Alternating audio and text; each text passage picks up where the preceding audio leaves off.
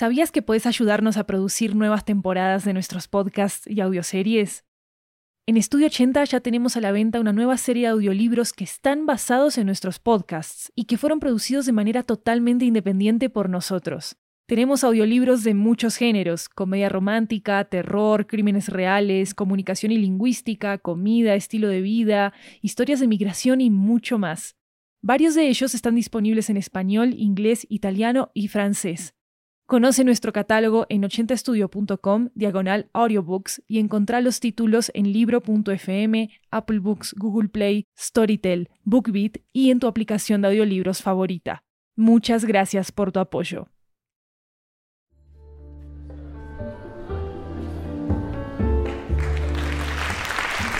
Hi everyone, welcome to 80 Cuentos, a Latin American anthology with audio tales coming from all around the region. I'm Maru Lombardo, your host, and today's story comes to us from Buenos Aires, Argentina. It's about the cycle of life straight from the street's view. Here goes Dandelion, written by Nahuel Sastre.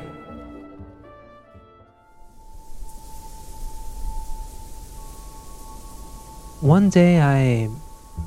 I just flew off the head of someone like me. A wind blew me away.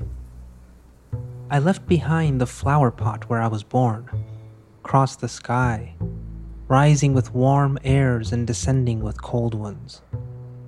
I kept observing the whole neighborhood and its people that looked tiny from the heights. Finally, I touched the ground.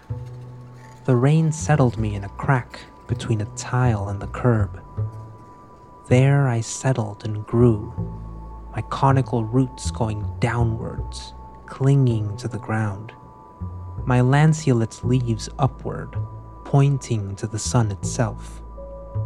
My place is one of a kind, if not the best of all.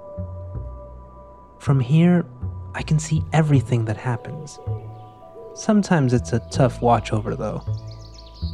Some people step on me, or some dog urinates on me without even asking. Luckily, the boy who always crushed me with his school trolley started high school, and they bought him an actual backpack. Sometimes the man with the weed cutter comes and gives me a nasty cut. It's something that hurts a lot.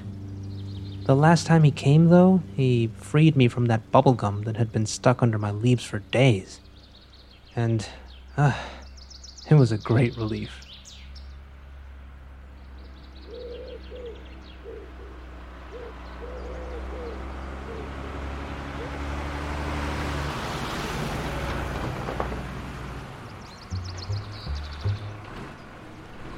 There's a rose bush that always laughs at me. You're a piece of scrum, a sidewalk scrum, ha ha ha, he tells me. Well, I'll be the one laughing when its owner forgets to water it and it withers. Or when she forgets to fumigate it and the ants eat it all over. On the other hand, I am watered by cars, with the splash of their tires, and fumigated by the exhaust of buses. So take that, rosebush. Mmm.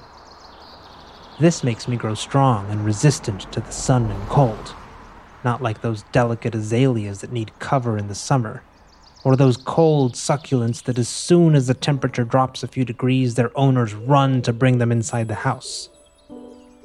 Hmm. This reminds me that a while back I was watching a lady steal cuttings from some mallow trees that adorned the entrance of a house across the street. And I thought, what if someone wanted to do that with me? But then I remembered that we dandelions don't grow from cuttings. At most, some old fashioned person would ask me for a couple of leaves for a salad. And I doubt very much that anyone would want to eat a plant grown in the street. And even less with yellow paint stains, which I got the other day when they were painting the cordon. I like them actually, they match my flowers.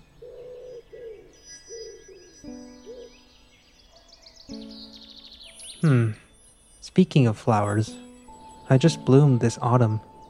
Yes, I do that in autumn, because nobody tells me when I can or cannot give flowers. And even though those unruly bees made a mess stirring up my petals, and a young girl plucked one of my flowers to give to her grandmother, I had abundant offspring. But I never got to meet them. The boy well, a teenager now, cut me out and blew all of my offsprings to the wind. He made a wish and fulfilled mine at the same time.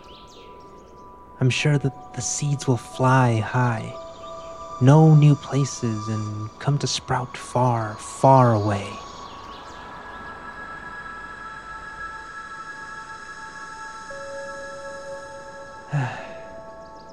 now, you'll have to excuse me.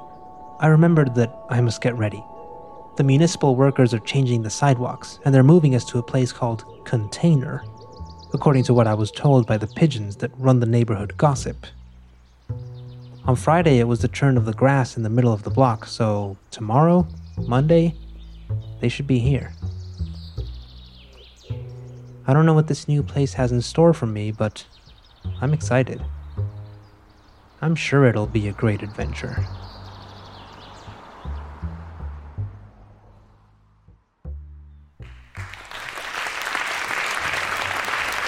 If you enjoyed this episode, don't forget to check out its Spanish version in this feed called Diente de León.